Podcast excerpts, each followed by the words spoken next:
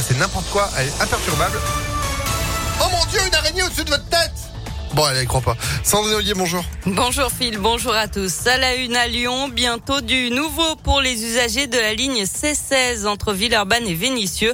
À partir du 22 novembre, ce sont 13 bus électriques sur batterie qui assureront le trajet. Ils ne rejettent pas de CO2, contrairement à leurs cousins à moteur thermique, et ils sont aussi beaucoup plus silencieux. Un confort supplémentaire pour les passagers, mais les autres usagers de la route devront, eux, redoubler de vigilance. En tout cas, les conducteurs de bus ont eux déjà été sensibilisés à cette nouveauté. Virginie Saunier, responsable de la ligne C16. Les Lyonnais ont l'habitude d'avoir les bus dans leur paysage, mais ils ont surtout l'habitude de les entendre. Là, ils vont les voir, mais ils vont plus les entendre. Donc, on a vraiment sensibilisé euh, les conducteurs là-dessus. Ils ont un bruiteur écologique. C'est une sonnette qui est un petit peu plus douce en termes de sonorité, qui est moins agressive que le klaxon, qui lui vraiment est là pour signaler un danger imminent. Donc, on ne se sert pas du klaxon en agglomération. En tout cas, c'est la consigne qui est passée. La sonnette écologique va, va dire euh, je suis là, euh, je vous ai vu, mais est-ce que vous aussi vous m'avez vu? Euh, De manière à ce que les piétons appréhendent aussi cette transition, qui sera aussi pour eux euh, de manière très sécuritaire et avec le plus de souplesse possible. Et une fois leur service terminé, les bus rechargeront leur batterie directement au dépôt TCL des Pins dans le troisième arrondissement où 11 chargeurs ont été installés.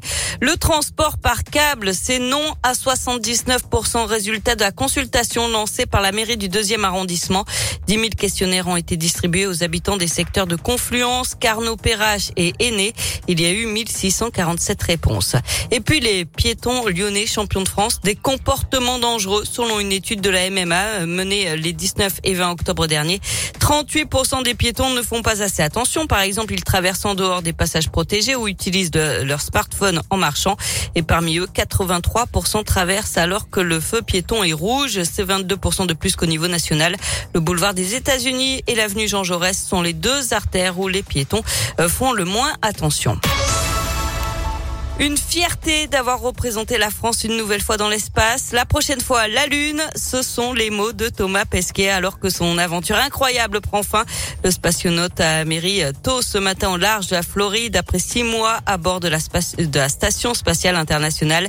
Il va devoir passer des tests médicaux aux États-Unis avant de rejoindre l'Europe pour des nouveaux tests puis des vacances bien méritées.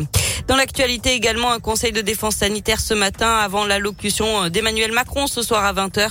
Le chef de l'État prendra la parole pour la neuvième fois depuis le début de la crise du Covid.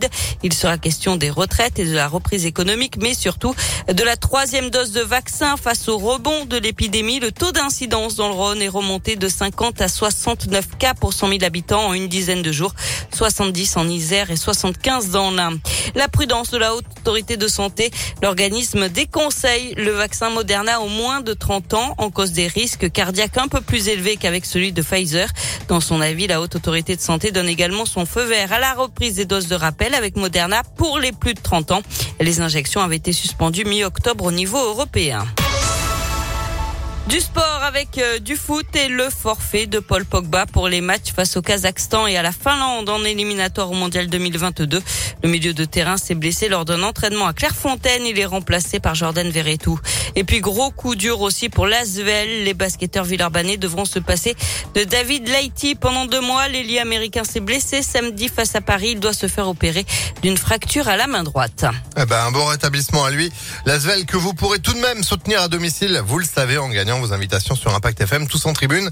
Dès maintenant, avec Impact, rendez-vous pour cela sur notre site internet. On aura l'occasion de jouer ensemble ce matin. Merci Sandrine, vous êtes de retour à 9h. À tout à l'heure. Allez, 8h34. Météo Lyon.